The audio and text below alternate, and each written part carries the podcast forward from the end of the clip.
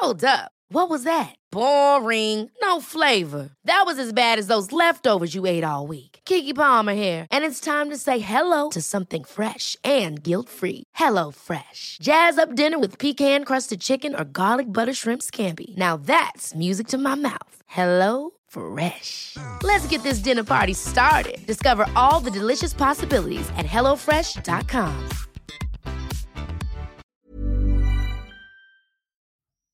Hola, en medio de estas merecidas vacaciones seguimos fieles a tu episodio semanal del podcast. Así que durante los meses de julio y agosto podrás disfrutar de la escuela de verano gracias a los patrones de Kenso Círculo. Ocho capítulos donde reseñaremos los libros clave de la efectividad personal y que si tú también quieres apoyarnos y recibir estas reseñas a lo largo del año, puedes hacerlo uniéndote a Kenso Círculo. Como miembro de Kenso Círculo recibirás cada mes una reseña de los mejores libros de productividad, accederás de manera anticipada y sin publicidad a los episodios del podcast y recibirás un descuento en nuestros cursos online y lo más importante, nuestra eterna gratitud. Así que te esperamos en kenso.es barra círculo y disfruta de la reseña de esta semana.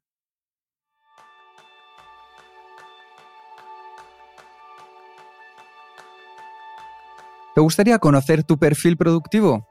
¿Quieres saber qué técnicas y herramientas, metodologías mejor se adaptan a tus preferencias, necesidades y forma de ser? Ese es el tema principal del programa de este mes, donde aprenderás cómo aplicar los cuatro perfiles productivos de la mano del libro Work Simply de Kerson Tate. Bienvenidos a un nuevo episodio de Kenzo Círculo, el podcast donde descubrirás los libros para vivir la efectividad y ser más feliz. Yo soy González, aprendiz en planificar yo soy Kiko Gonzalo, aprendiz en reconocer tus colores. Y lo primero, vamos a daros un poco de contexto que creo que es muy importante para el episodio de esta semana. Una de las cosas que nos diferencia en la metodología Kenso, en los talleres que damos y desde el primer minuto que nos juntamos Jerún y yo hace ya años, ¿verdad, Jerún? Años A, años A, fue el pensar que no hay una metodología universal, sino que nos encontrábamos que funcionaban mucho mejor los talleres que impartíamos cuando nos centrábamos en poder aportar a cada una de las personas las herramientas que mejor les funcionaban. Entonces lo que, lo que empezamos a hacer fue incluir una cosa que se llama Insight Discovery. Es un test de autoconocimiento que te da 15, 20 páginas de información acerca de ti, con tus preferencias, tus colores, una auténtica maravilla. Tanto que muchas personas después del taller nos lo piden para sus parejas, sus hijos, sus familiares o su equipo de trabajo. Así que decidimos a ver si encontrábamos un libro que pudiera encajar también con el tema de los colores y es Work Simply de Carson Tate. Ese es el contexto, porque en el fondo ahí es donde se basa el valor añadido de quien soy es, en lugar de una metodología universal, centrarnos en cada uno de vosotros para a partir de ahí crear vuestro sistema de productividad, personalizado. Así que vamos con ello, Jerún. ¿Qué vamos a encontrar en el libro? ¿Quién es Carson Tate? Vamos a ver qué nos puedes contar acerca de ello. Sí, eh, resumiendo un poco. es un libro de, de 15 capítulos, 15 capítulos en que explica básicamente un poco su metodología eh, no vamos a hablar de todos en este, este episodio porque son muchos, eh, pero la clave aquí es el tercer capítulo que, se llama ¿Cuál es tu estilo productivo? Después hablamos un poco en qué explico esto de, los cuatro perfiles que ella que tiene identificado de diferentes tipos de, de personas que necesitan otros, ¿no? Y por el resto es un libro yo diría, un libro global de efectividad personal que habla un poco de todo tipo de cosas, de la, atención plena, de cómo organizar tu calendario, de cómo trabajar tus, tareas, de cómo organizar tu mesa de trabajo, tus papeles, eh, libro de, efectividad, pero la gracia de cada otro capítulo es al final siempre hay una, una desglose de, vale, pues para cada uno de los cuatro perfiles, cuáles son los consejos típicos para la gestión de tu calendario, para tipo 1, 2, 3 y 4. Después ya miramos cuáles son. Y esta es un poco la estructura de este libro, que por tanto le vas a encontrar mucha, mucha productividad personal, mucho sistema de productividad, algunas técnicas universales, pero al final siempre no desglosado por, por los cuatro estilos productivos.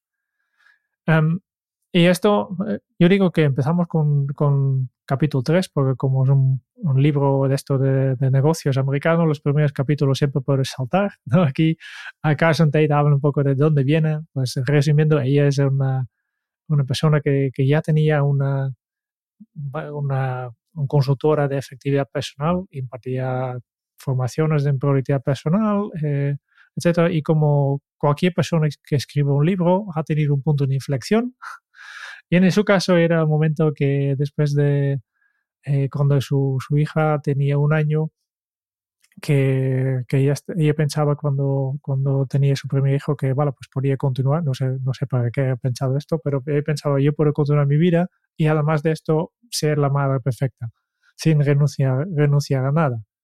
Y después de un año ella se daba cuenta que, que no era así, que básicamente se había perdido casi todo el primer año de su hija y decidí que algo, que algo que tenía que cambiar. Y entonces empezaba a pensar en, otro estilo de, de, productividad. Y de ahí salí un poco su libro. Estos son resumen de los primeros dos capítulos, que ya sabes que en, todos los libros americanos, que siempre los primeros capítulos se puede, se puede saltar perfectamente. De hecho, también hay que decir que en el resto de capítulos nos podemos saltar de manera plácida y tranquila toda la parte que cuenta sus experiencias, porque yo no lo sé cómo lo ves tú, Jerón, pero creo que para un lector más europeizado, esa parte en la que cuenta cómo su amigo Johnny hizo tal cosa maravillosa a través de... me parece que no encaja mucho con nuestro estilo, con lo cual es un libro que podemos reducir casi a la mitad para empezar. Sí, sí, sí, yo también, eh, claro, la, gracia siempre es que cuando leo un libro para, para hacer la reseña, leo muy diferente que un libro normal, ¿no? Porque, claro, porque tengo que explicarlo, quiero leerlo todo. Pero si yo tenía que leer esto, mm, saltaría todos los anécdotas de, los clientes. Eh, no me interesa la historia de esta directiva que, que, estaba al, baño y, su asistente venía a buscarla al baño para tener una reunión ahí simplemente porque es el único momento que no estaba reunido. Em, vale, es, yo no conecto mucho con estas, estas historias de, de estos clientes, ¿no? Pero yo les, yo les saltaría, directamente también saltaría eh, algunos, algunos otros capítulos sobre gestión de papeles, por ejemplo, a mí no me interesa. Pero para vosotros, eh, estimados oyentes de este podcast, eh, nos, hemos hecho, nos hemos esforzado y, hemos leído todo sin saltarme nada. Pim pam, y además en inglés, o sea que importante también. Eh, de, aunque ella no lo reconozca, el libro está basado en todo el trabajo que ya hizo el psicólogo Carl Jung. Carl Jung es, por así decirlo, el discípulo de Sigmund Freud y fue quien más avance dio en el siglo XX acerca de conocer los diferentes tipos de personalidades. Ella, en cierto modo, se ha apropiado un poco de todo esto sin dar a conocer la base. Y eso, Jerún, tengo que reconocer que a mí no me ha gustado mucho. ¿eh? No, la, referencia, eh, tal vez no, no lo sabe, también porque ella se refiere, a una persona que se llama Ned Herman, no lo conozco, pero tal vez es una persona que ha cogido el trabajo de, Carl Jung y lo ha hecho suyo, igual que habrá personas que dicen, yo he descubierto cuatro perfiles de, de Carson Tate, ¿no? y como no mencionamos dónde viene, pues nos quedamos en el último de la cadena. Pues vamos al, yo creo que vamos directamente ahí. Estamos, ya estamos en el, tercer capítulo, ¿cuál es tu estilo productivo? Y no, no queremos dejarnos eh, esperar demasiado. Carson Tate tiene, tiene cuatro estilos definidos que son el priorizador, el planificador, el arreglista y el visualizador. Empiezo con, con el primero, ¿no? el priorizador. Priorizador es una persona eh, que aplica el pensamiento lógico, analítico, eh, y se basa en hechos y es una persona crítica y realista, ¿no? Las fortalezas de un priorizador son obviamente la priorización, ¿no? el análisis y la solución de problemas, y es una persona orientada a los objetivos, a conseguir resultados, y son, habitualmente son personas bastante consistentes. El segundo de los roles es el del planificador. Aquellas personas que tienen un pensamiento organizado, secuencial, claramente planificado y detallado. ¿Cuáles son sus fortalezas? Son personas orientadas a la acción, a encontrar fallos en los planes o en los procesos, encargadas de organizar y de mantener datos y de desarrollar procesos y planes.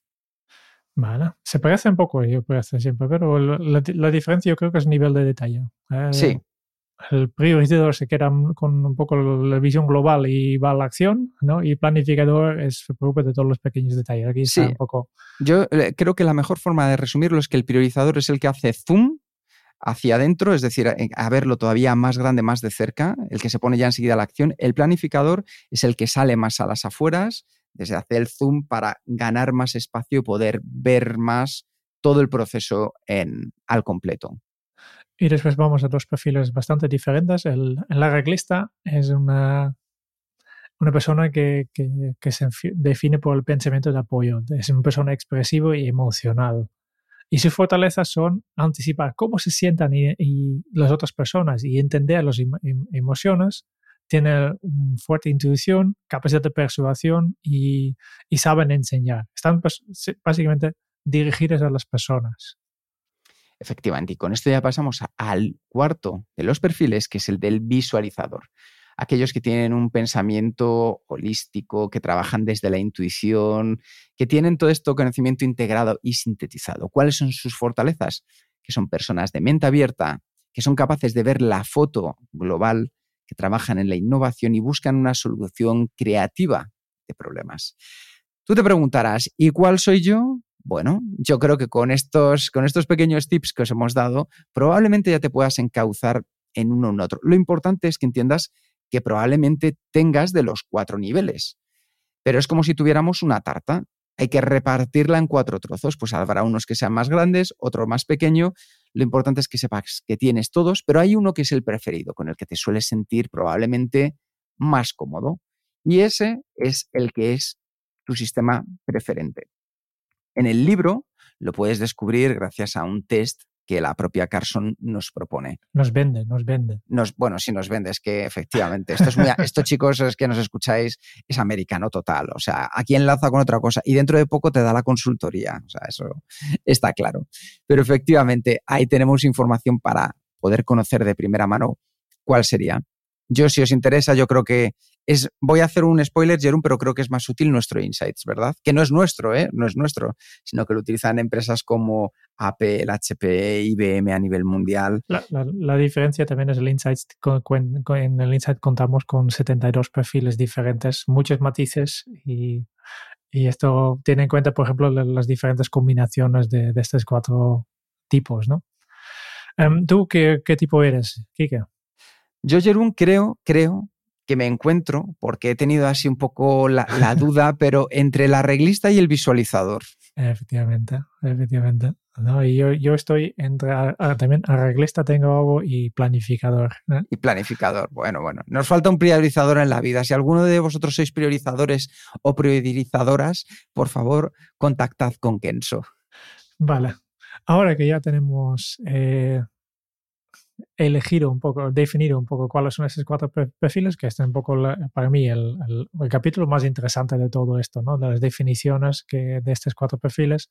Vamos a ver, el resto del libro es una mm, básicamente un, un libro de efectividad y, hemos seleccionado cuatro capítulos para, para dar un poco más de, enfoque, para no tener que hablar de los 15. Y yo creo que uno de los más interesantes es el, cuarto capítulo que se llama Gestiona tu atención.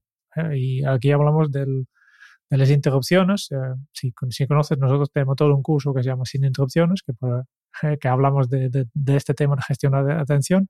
Y es eh, interesante, ¿no? Porque explicamos que tenemos muchas interrupciones y distracciones durante el día, de tal forma que solo por medio tenemos tres minutos de foco antes de ser interrumpido.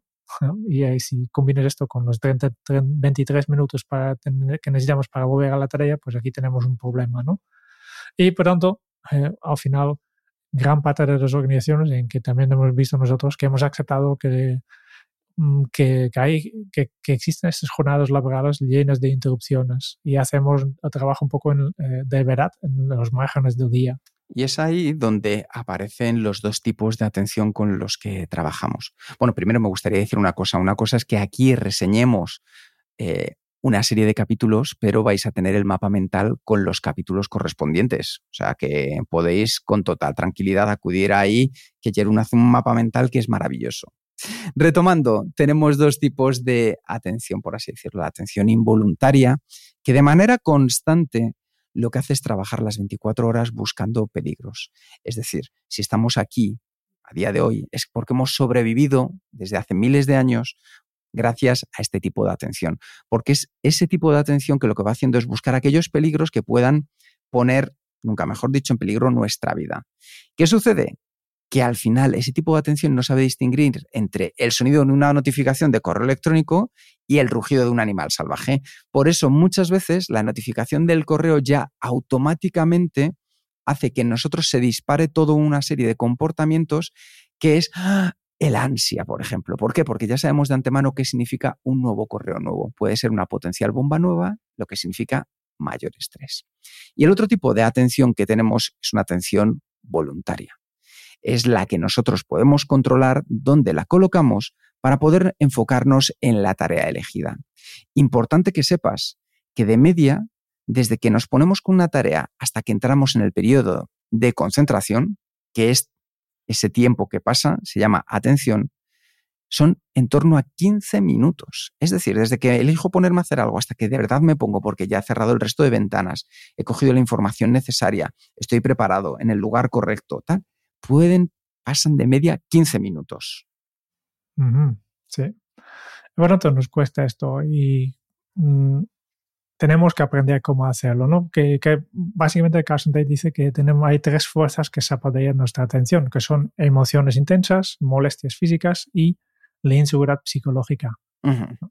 Y de hecho, la inseguridad psicológica en el estudio de eh, proyecto de Google sobre qué nos hace eh, eh, equipos productivos, el número uno era la seguridad psicológica, ¿no? el principal factor de efectividad en, equipo. Em, Carson también eh, explica varias cosas que podemos hacer, cómo mejorar nuestra atención voluntaria, cómo evitar este, este, este mono que tenemos en, nuestra mente. Primero, nos hace un ejercicio de cultivar nuestra conciencia, tomar conciencia sobre, cómo, de, grande es este problema. Y para esto, simplemente, durante cuatro horas, cada vez que notes que tu, tu mente se va, apúntale una nota y luego puedes, eh, después de cuatro horas, analizar tus datos para saber cuáles son realmente, en tu caso, las fuentes de, distracciones. ¿no? También optimizar las, lo que puedes hacer es optimizar las condiciones fisiológicas, eh, comer frutos secos para que tu mente no se quede sin, sin azúcar. Y, por ejemplo, por ello proponer poner listas de reproducción de música que eso sí, que sea música tranquilo y, y, energizante. Tiene dos listas, dicen. Eh, tengo una de música tranquila, una que para dar energía. utilizo básicamente la, la, música para cambiar mi, mi, condición fisiológica. Si necesito tranquilizarme, pues música tranquila. Si necesito energía eh, al, final del día, pues la pongo algo con más energía.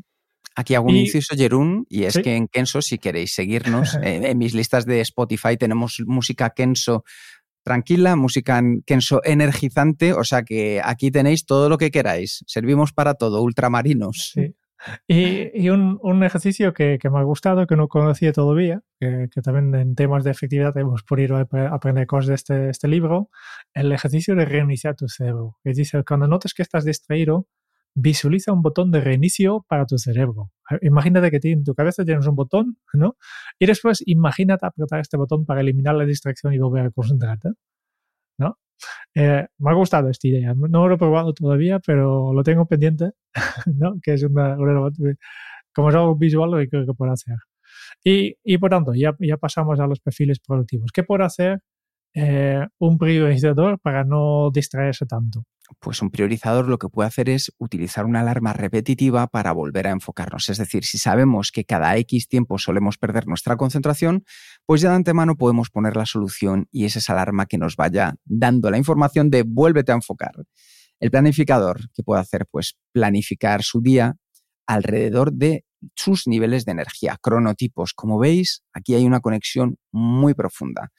Cuando sabemos dónde están nuestros picos y nuestros valles, podemos elegir mucho mejor cómo planificar nuestro día. Y luego también tener ya especial atención a aquellas interrupciones que sabemos que podemos esperar.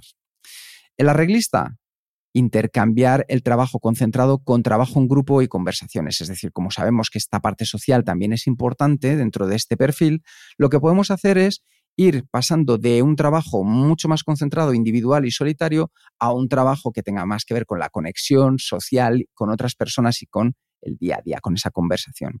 Y por último, el visualizador lo que puede hacer es mezclar diferentes tipos de trabajo y el tamaño de los bloques de tiempo, de tal manera que le permita ir poco a poco generando algo que le gusta mucho, es tener esa capacidad holística de verlo todo y tener esa mente abierta para enfocarse en cada uno de los momentos.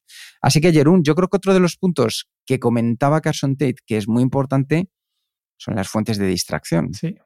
Y aquí volvemos a los cuatro perfiles, ¿no? Porque habla de la tecnología como, como herramienta para, para, eliminar estas fuentes de distracciones de, de, hacerlo, ¿no? Por ejemplo, periodista lo que puede hacer es planificar, revisar su correo en las horas de baja productividad y seguir básicamente el ritmo natural de, su día, desconectarse durante un tiempo o utilizar una herramienta como Rescue Time para eh, medir un poco mm, que, dónde va su tiempo. ¿no? Para el planificador, pues en, en, su caso, planificar momentos específicos para gestionar el correo electrónico, por ejemplo, y obviamente importante comunicar también con los compañeros cuáles son estos momentos para que ellos también tengan las expectativas bien, bien ajustadas, ¿no? Y recomiendo aquí una herramienta que no sé si todavía existe porque este es un problema de herramientas, Wayfind. Básicamente es una, una herramienta que, que, permite poner tu correo electrónico en pausa y automáticamente la, la gente que reciben tiene un mensaje con diferentes opciones para contactar en, como, como formato alternativa. El la lista pues aquí obviamente que desactiva las notificaciones y mm, para la lista recomiendo que, que mira si es posible tener un día a la semana en que no utilice el correo y si no utilice el teléfono, que, que es mucho más, más humano, mucho más eh, contacto que lo que buscan los arreglistas. Y para los visualizadores, apagar la pantalla del ordenador para que no distraiga, gira el móvil para no ver la pantalla y Aquí también hay dos herramientas que no los conozco todavía. Uno se llama Thinking y el otro es Jedi Concentrate, que supongo que son herramientas para, eh, para ayudarte a enfocarte un poco mejor. Respecto a la tecnología, esos son los puntos que podemos tratar. Respecto a las emergencias, yo lo que os recomendaría es que en breve va a aparecer una píldora de Kenzo, la número 157, en la cual vamos a hablar de emergencias, de urgencias. Pero Carson Tate también nos propone su alternativa. Y la primera es definir la emergencia, es decir, preguntarnos si de verdad es urgente. Así que nosotros, como vosotros sois buena gente, nos apoyáis, os vamos a dar spoiler del capítulo 157. ¿Realmente es urgente? Utiliza la técnica del café caliente. Es decir, deja durante dos minutos reposar la urgencia. ¿Por qué? Porque si nos metemos de lleno en cuando viene alguien, esto es súper urgente, nos tenemos que poner ya, lo que estamos haciendo es avivar el fuego con gasolina. Lo importante es, como cuando tenemos un bol con una bebida que está muy caliente, vamos a dejar que se enfríe un poco, un par de minutos, vamos a hacer unas preguntas a esa persona para de verdad saber si es una emergencia o si por el contrario es un imprevisto. Porque la forma de actuar respecto a una y otra es muy distinta si de verdad fuera una urgencia, una emergencia, solucionada. Lo importante es que intentemos quitarnos el sombrero de bomberos de solucionar emergencias y ponernos el de cortafuegos. Y para ello Carson nos propone que hagamos una planificación para ese tipo de emergencias, ver cómo la podemos solucionar de manera permanente. Y por último, simplemente invierte tiempo en el desarrollo de sistemas y procesos que te lleven a tener soluciones de calidad para ser cortafuegos de las urgencias. Y el, otro tema que, que, habla aquí son las interrupciones. Este compañero que te viene a molestar con sus preguntas o eh, que mientras siguen innecesarias, ¿no? Le digo molestar, pero a veces puede ser necesario, a veces no, ¿no? Y, y Carson explica que los efectos negativos de tantas interrupciones son problemas en la memoria, eh, de disminución de precisión de tu trabajo, la baja de eficiencia y baja de rendimiento de tu trabajo. Y aquí también hay cuatro estrategias, una para cada perfil. Eh, tan, importante también decir que, que, aunque hay una estrategia para cada perfil, siempre cuando hay este tipo de, de lo he mencionado varias veces al inicio del libro, que aunque no es tu perfil, lea también las otras soluciones porque tal vez también te pueden ir bien. Para un priorizador, definir horas de puerta abierta y utilice, por ejemplo, un semáforo para un catolino o un luz que para indicar tu estado, si te pueden venir a interrumpir o no. Para planificador, programa ya reuniones proactivas con las personas. Ah, si ya tú sabes que esta persona va a tener preguntas para mí, pues anticipalo y, y, planifique ya esta reunión y así ya sabes cuándo vas a tener esta, esta conversación. Y también, si no, no está previsto, a ver si puedes redirigir esta interrupción a otro momento. Y vale, pues ahora no puedo. ¿Qué te parece si quedamos esta tarde? Y así tú puedes mantener tu, tu plan. Um, la reglista que tiene el problema al revés, que le gusta mucho hablar con las personas, ¿no? tanto que, que para él las interrupciones no son ningún problema, y por tanto lo que, lo que Carson Tate propone aquí es mantener un presupuesto de conversaciones. Hoy por tengo eh, en, mi, en mis horas laborables, tengo tantas horas para hablar con otras personas y el resto tengo que estar solo. ¿no? Pone un límite en esto. Y, y, para el visualizador, pues propone que simplemente cambie de sitio. Busca otro sitio para trabajar temporalmente si realmente tienes que concentrarte y así no te saben encontrar y además tú te inspires con, con todos los cambios. Para los visualizadores, todos los, son cambios, todos los rutinas no, no los va bien y todos los cambios y entornos diferentes les estimula y, y les va bien. Y termina, termina, termina hablando de reuniones, pero aquí no vamos a entrar porque hay todo un capítulo sobre reuniones, por tanto aquí no, no hay nada más a decir.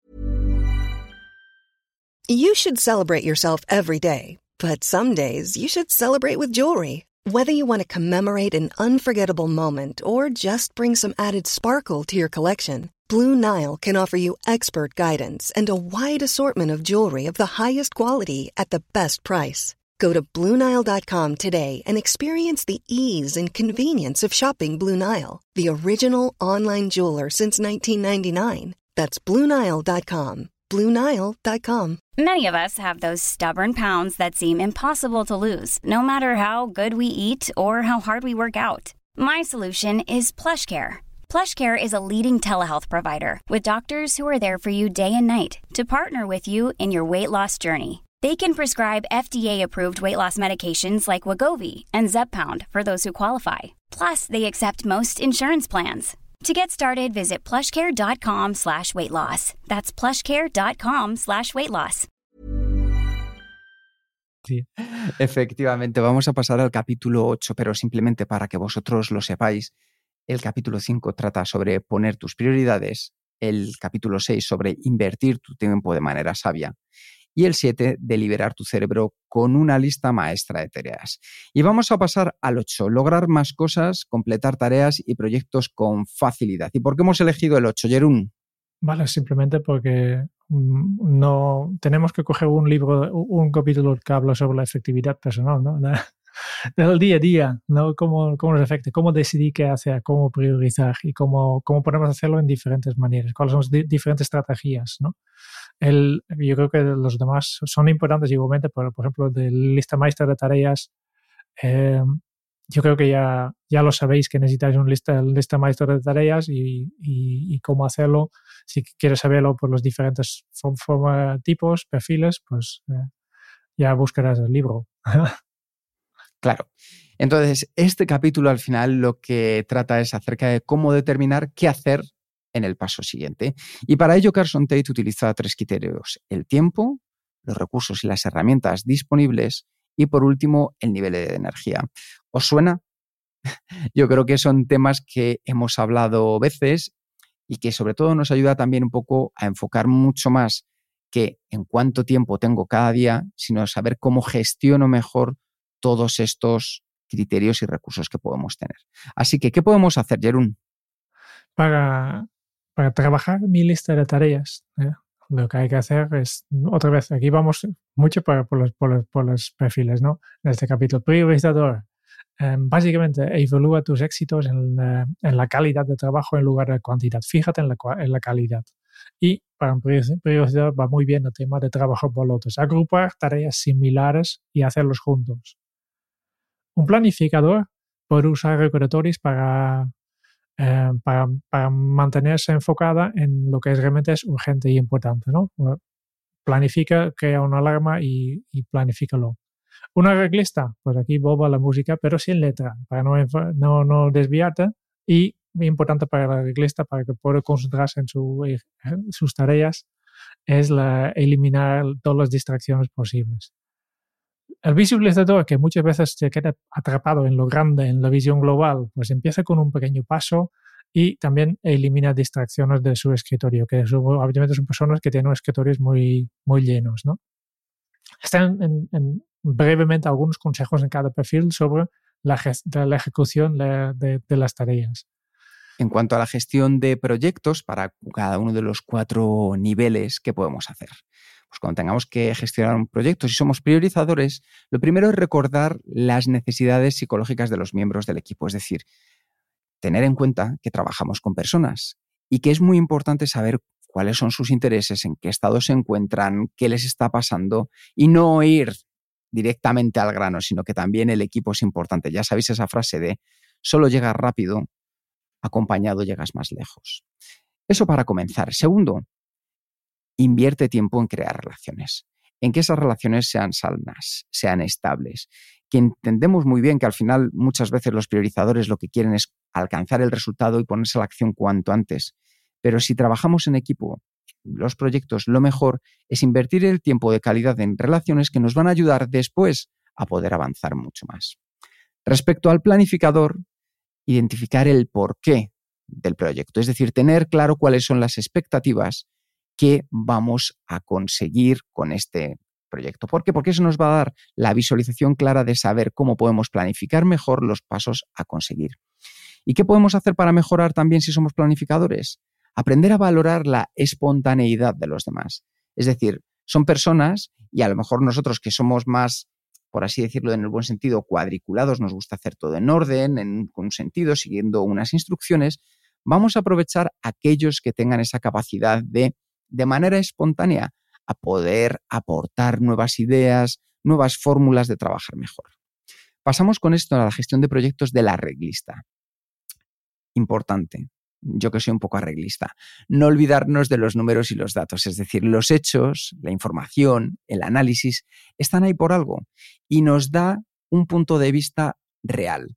Desde ahí es mucho más fácil utilizarlo como punto de partida y aunque a veces no nos sintamos tan cómodos utilizándonos, lo que tenemos que hacer es entender el valor que nos aportan.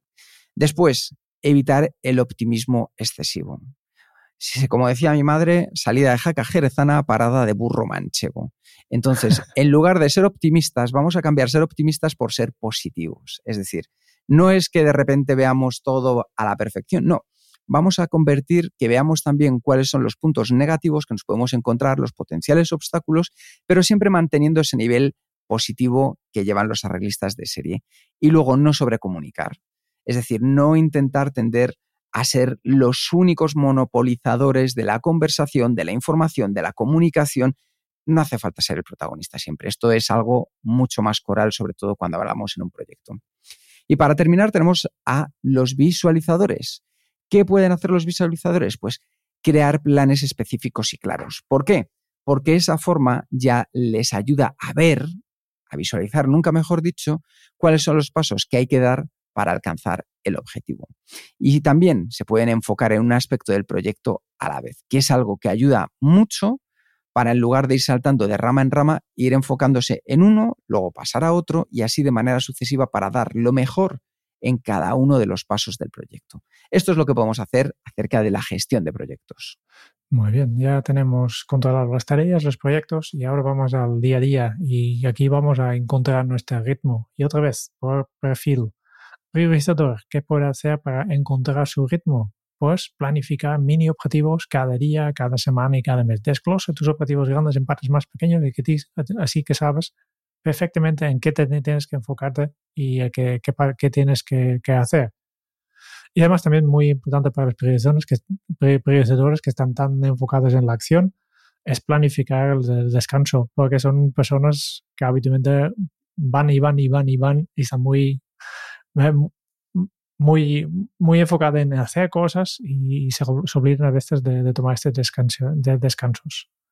Para planificador, planificador, que ya sabes que son personas más, eh, más detalladas, ¿no? Por tanto, que pueden hacer un registro de cuántas tareas ya han hecho, definirlo y mirar atrás para, para motivarte, porque al final del día ya no recuerdas que has hecho al inicio, ¿no? Um, les puede ir bien tener una estructura un poco más o menos fijado para sus días, pues vale, pues la primera hora de cada día me dedico a este tipo de tareas. El, después, cuando termino esto, voy a hacer correo, ¿no? Crea bloques de, dentro de tu, tu, día para más o menos una estructura fijo y tú ya sabes. Um, también, eh, si, si pasa el día eh, que no, no seguramente no te pasará mucho, pero acabas antes del, del tiempo programado y te sobra un poco de tiempo, no trabajas más, pero utiliza ese tiempo para desconectar, porque con tantos detalles y tantas tantas cosas en tus manos, a veces también te cuesta encontrar este tiempo para desconectar. Para la reglista, ¿cómo encontrar el ritmo? Pues intercambiar trabajo en solitario con trabajo en equipo. No por estar todo el día solo y tampoco te gustaría estar todo el día en equipo, pues utiliza el trabajo en equipo como caramelo para motivarte a hacer estas tareas que tienes que hacer solo y, y, pone estos momentos de, contacto social entre medio. Y ya hemos hablado de la música, aquí vienen otra vez las listas de Kike, ¿no? Crea listas de reproducción para activarte, para relajarte, para enfocarte. ¿eh? Utiliza la música para ponerte en, un modo específico. Y para visualizador, pues importante que, que, que hay variedad en tus días. Intercambia las tareas aburridas con proyectos interesantes, ¿no? donde para la reglista su, su kriptonita es estar solo, para el visualizador es, el kriptonito es, eh, es el aburrimiento, ¿no? hacer las cosas, la, todas las cosas similares todo el día.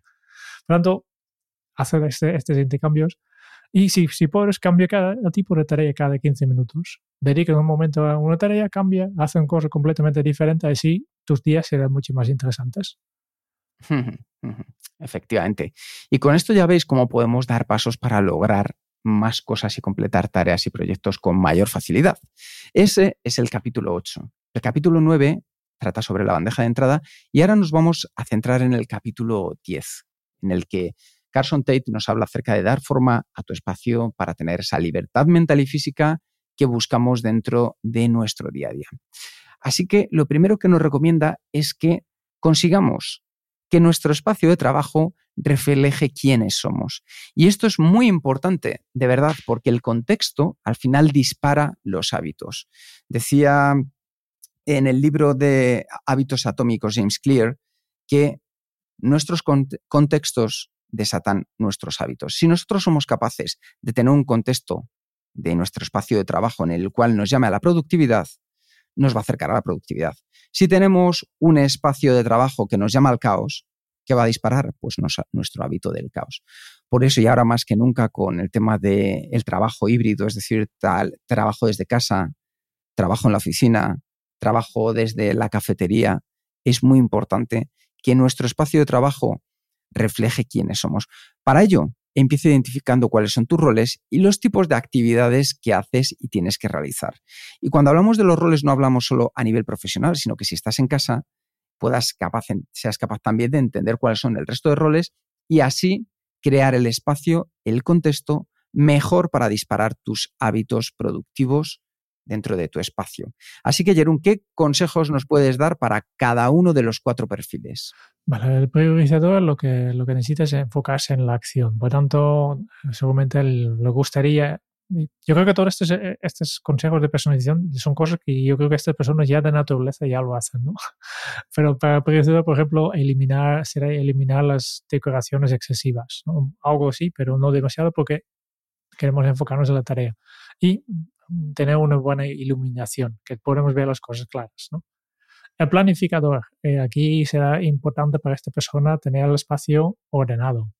¿eh? Todo en su sitio, eh, una bandeja para esto, la carpeta, ¿no? todo en su sitio. Y, minimizar los objetos personales, porque estos simplemente son una distracción.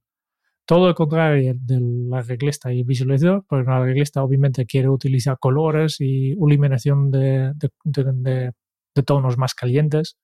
Em, volvemos aquí a la música. ¿eh? Las reglistas son los amantes de la música mientras trabajan. Incluso pueden, poder utilizar las velas aromáticas para crear este ambiente tan agradable que están buscando los arreglistas.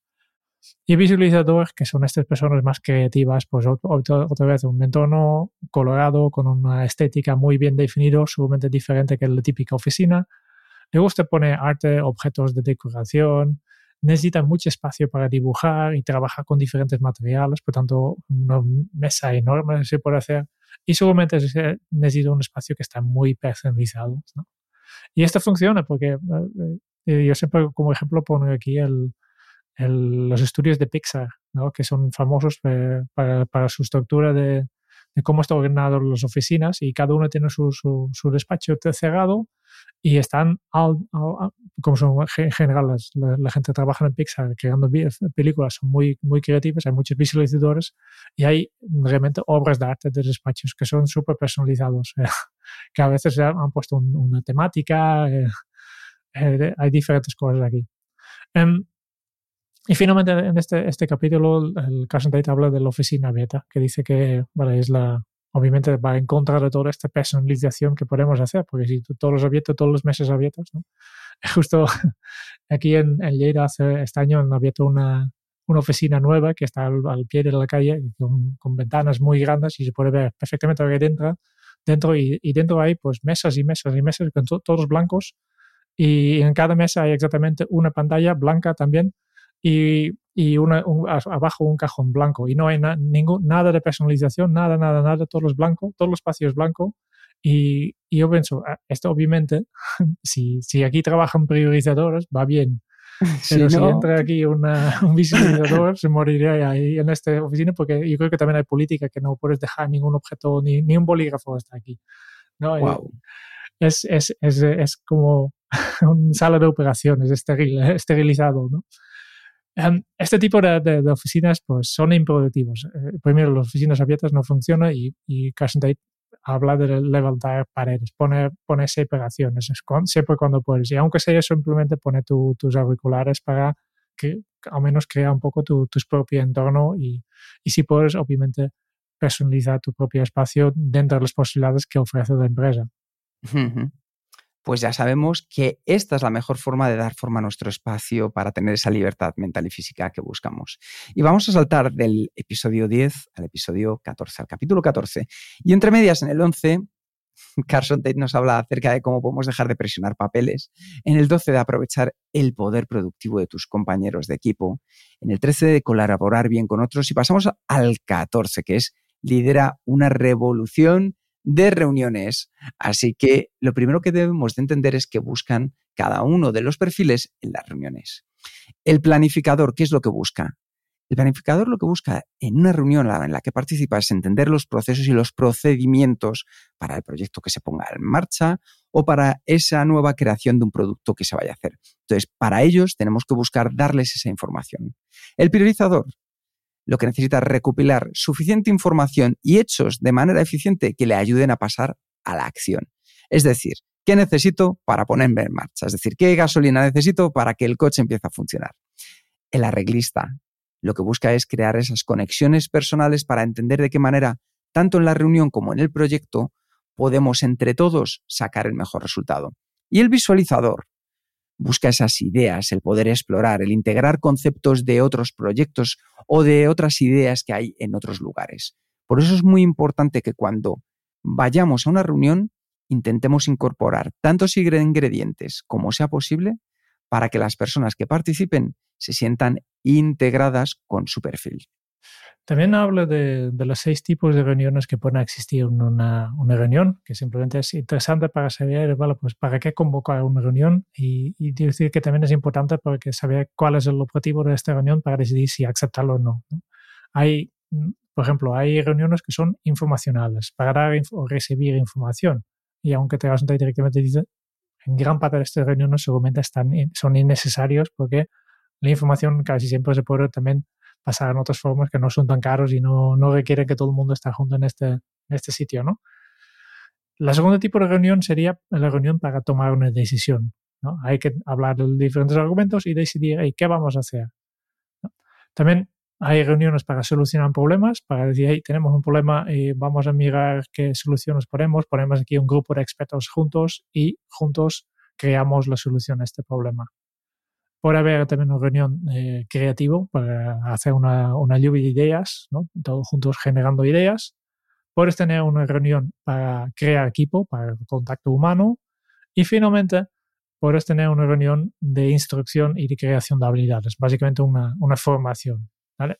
Ella dice que es importante saber cuál es el objetivo de esta reunión porque este implica, tiene, tiene efectos en, en quién, quién invitar, eh, cómo será la agenda, etcétera.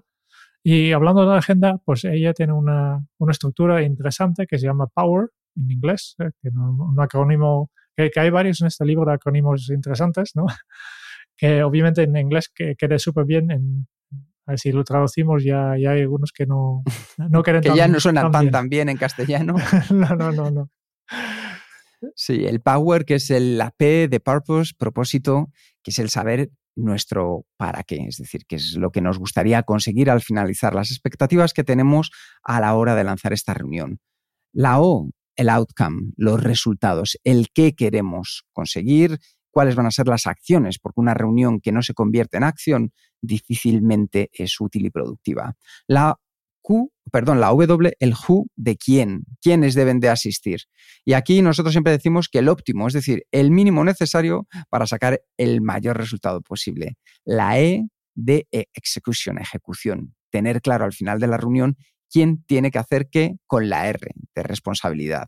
Aquí nosotros nos gusta utilizar el modelo RACI, del que ya hablaremos en un futuro, y eso es el acrónimo POWER. Propósito, resultados, quién debe asistir, ejecución y responsabilidad. También interesante que, hablando de, quién, ¿no? que ella tiene claramente identificado cuatro perfiles de personas que preferiblemente debería estar presente en, todo tipo de reuniones, ¿no? Y simplemente mencionarlos porque es interesante y eso siempre hablamos otra vez de, los cuatro perfiles de... Porque este no tiene nada, aunque son cuatro, no tiene nada que ver con los perfiles de, productividad.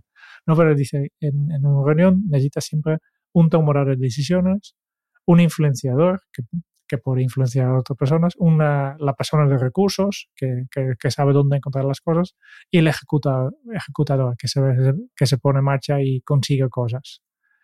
Y, y, para mí este capítulo lo más importante, lo más interesante tiene que ver con los cuatro perfiles y es, eh, explica un poco, para pues eh, si hay diferentes tipos de personas, eh, ¿Cómo puedo mantener a todos los asistentes interesados en la reunión? Que no se va de uno, porque claro, como hay diferentes, eh, ya hemos visto los cuatro perfiles, ¿qué, qué tipo de información necesita cada uno? Y, obviamente si, si hay los cuatro perfiles dentro de tu reunión, tenemos que hablar en, la reunión, hay que, hay, que, hay que tratar cuatro tipos de información, ¿no? Aquí, ¿Te puedes explicar un poco cuáles, cuáles buscan los asistentes en, en la reunión? Sí, por supuesto. El priorizador, ¿Qué es lo que necesita al final? En este caso, lo que necesita es información, datos, hechos, figuras, es decir, el qué. Cuando vamos a una reunión y tenemos a esas personas racionales que lo que están viendo es cómo ver el proceso, lo que quieren primero para ganarse nuestra confianza es saber que estamos dando la información correcta. Y hay nada mejor que poder dar datos, porque los datos nos pueden gustar más o menos, pero son irrefutables. Si hablamos acerca de los planificadores, lo que buscan es tener clara cuál va a ser el proceso, los pasos para seguir que construyen la estructura para alcanzar los objetivos. Se centran en el cómo, mientras el priorizador era el qué, el planificador es el cómo lo vamos a conseguir. Si pasamos a la reglista, ya sabéis, la conexión con los demás. Buscan esa conexión a través de las personas y el equipo que responda al quién, quiénes lo vamos a conseguir. Y por último, el visualizador el que tiene la imagen global, la perspectiva total. Es como si lo estuviera viendo desde lo alto de la montaña. Tiene esa visión para acercarnos y responder a la pregunta de para qué lo vamos a hacer. Así que el priorizador responde a qué vamos a hacer, el planificador a cómo lo vamos a hacer, el arreglista quién lo va a hacer y el visualizador para qué lo vamos a hacer. Muy bien, pues con esto ya hemos reseñado casi todo el libro, que era una, un último capítulo que, que se llama Ponlo todos juntos, que básicamente es un breve resumen que dice básicamente es el, consejo principal de efectividad es fija objetivos, mm, desglósalo y enfócate en las tareas que tienes que hacer y eh, busca ayuda a los demás y cuide de tú mismo. Este es un poco el resumen de cualquier libro de efectividad bien, bien hecho y, lo he puesto aquí. Me ha encantado, lo podíamos utilizar cualquiera, ¿verdad? Sí, sí, sí, sí. Aquí está todo. Y con esto ya, ya, hemos llegado al, al final de este libro muy interesante y pasamos ya al, estilo y valoración. Y como ha sido mi libro, empiezo yo. Venga. Muy bien. Em, yo creo que, que, lo que me gusta de este libro es que yo, lo veo como dos libros en uno. Eh, por un lado está el tema del, de los cuatro perfiles, que yo he encontrado súper eh, súper interesante, especialmente porque por donde venimos nosotros y es nuestra filosofía y cómo aplicarlo en diferentes ámbitos. Y paralelamente a esto hay un, libro de productividad con técnicas generales de, una metodología de productividad. ¿no? Y son dos libros, yo creo que son dos libros en paralelo. ¿no? Y la parte de los cuatro perfiles a mí me ha gustado mucho y la parte de productividad pues no, no, no hay tanto, tanto no, no es fantástico, es, es, mediocre, digamos, ¿no? Hay unos ejemplos, una, unas anécdotas que a mí no me han llamado la atención, hablando de los clientes, que no me siento muy, muy identificado ni, ni son personajes interesantes. Um, y por tanto, mm, el libro, pues yo tengo esta dualidad, el, el, concepto de los cuatro perfiles y cómo aplicarlo y cómo, cómo personalizar cada, cada tema, me ha, me ha, encantado, ¿no? Si solo era esto, yo daría un, casi un, un cuatro y medio o cinco, pero después el resto del libro es, ¿no? El, como libro de efectivo personal, pues básicamente no, no hay muchas novedades, salvo el botón de reset en mi mente, que este me, me, me lo he quedado, ¿no? Y, y, ahí yo, yo daría solo un 3. ¿eh? Por tanto, yo me quiero, pues esto, al final, eh, yo creo que voy a dar un 4, más que nada por, por la parte de, de, de, los perfiles. Bien, bien. Eh, yo estoy bastante de acuerdo contigo, Jerún, entonces no sé si voy a tener mucho más que añadir, simplemente que hace poco veía un documental de un grupo que a mí me apasiona, que son los Héroes del Silencio, y en el cual hablaban que en un disco que sacaron podían haberlo acortado y haber sido una obra maestra en lugar de un disco muy bueno. Y yo creo que aquí pasa principalmente eso. Primero, si se hubiera acortado el libro y nos hubiéramos quedado con la parte de los perfiles, hubiera sido más, desde mi, desde mi punto de vista, valioso. Segundo, la diferenciación entre alguno de los perfiles, como tú bien indicabas al principio, me resulta vaga. Es decir, no tan fácil de eh, diferenciar como, por ejemplo, cuando nosotros utilizamos el Insights. Y eso creo que también le quita un poco de poder. La parte más valiosa, desde luego, es empezar a comprender que la efectividad se centra en las personas y que no podemos tratar a todos por igual ni dar una medicina universal que nos ayude a todos a ser más creativos, más productivos, más innovadores. No. Tenemos que entender cuáles son nuestras fortalezas, nuestras áreas de mejora, cómo trabajamos, cómo comunicarse con nosotros, cómo no comunicarse. Y en ese lado creo que hay mucha información que nos puede servir una vez encontremos nuestro perfil y eso para mí es lo más valioso de este libro. Así que por mi lado, Jerún, yo le voy a dar también otro cuatro. Muy bien. Ya tenemos dos. Y ahora viene la gran pregunta, que ¿Cuál va a ser el siguiente libro que vamos a leer? Tengo mucha pues, curiosidad. Tienes mucha curiosidad. Te, te, ya sabes que te voy a romper un poco los esquemas. Te voy a romper un poco los esquemas. Y como en el anterior un poco tuve que influenciarte, te voy a dejar medio que elijas, Erun. Pero te voy a dejar medio que elijas entre una serie de libros. Así que el que más te apetezca como regalo, con ese nos, problem con ese nos ponemos para este próximo mes. Primera opción, Tú eliges, ¿eh? recuerda bien. Sé más eficaz. 52 claves para mejorar tu productividad en la vida y el trabajo. Libro de David Allen, que no es el de GTD, sino que yo creo que es un libro mmm, que nos puede aportar, primero, una metodología mucho más ágil, más personal. Yo creo que aquí se notó el paso de los años y empieza a escribir de una manera mucho más cercana a David Allen. Esa es la primera de las opciones. Segunda de las opciones, Solo una cosa, de Gary Keller y Jay Papasan.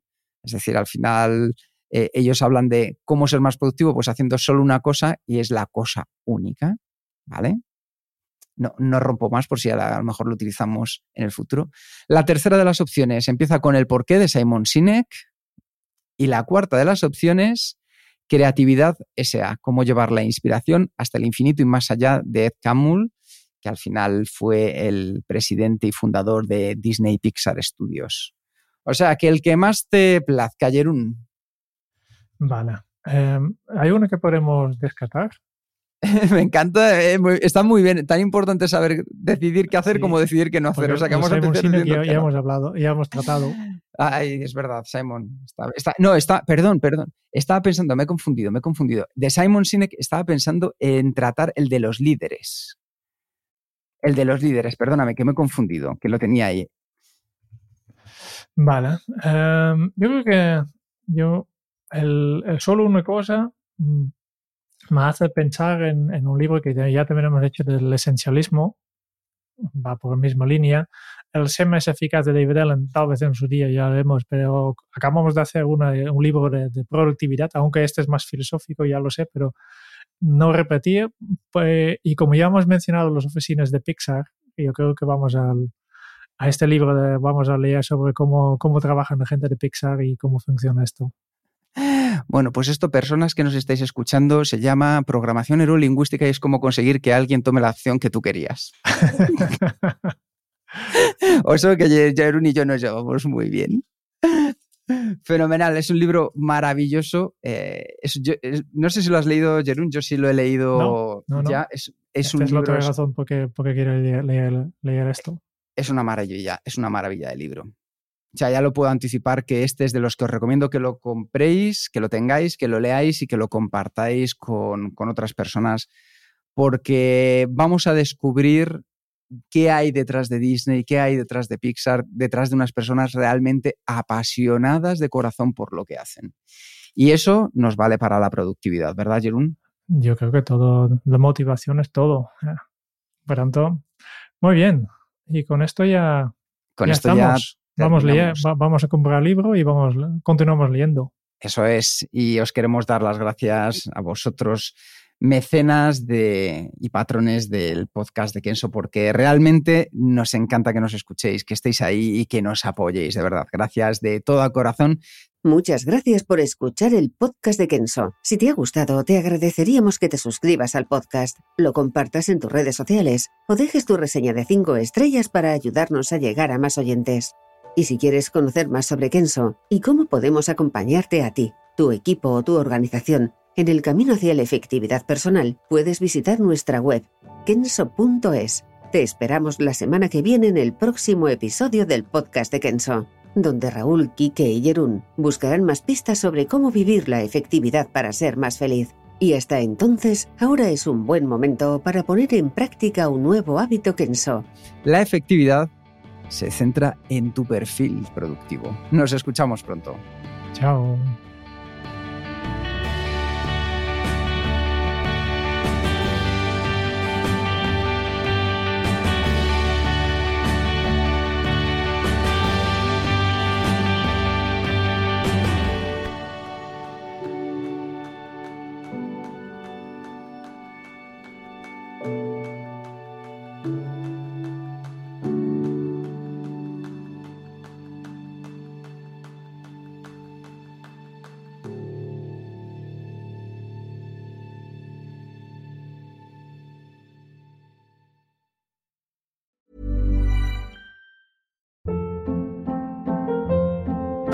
Hold up. What was that? Boring. No flavor. That was as bad as those leftovers you ate all week. Kiki Palmer here, and it's time to say hello to something fresh and guilt-free. Hello Fresh. Jazz up dinner with pecan-crusted chicken or garlic butter shrimp scampi. Now that's music to my mouth. Hello Fresh. Let's get this dinner party started. Discover all the delicious possibilities at hellofresh.com.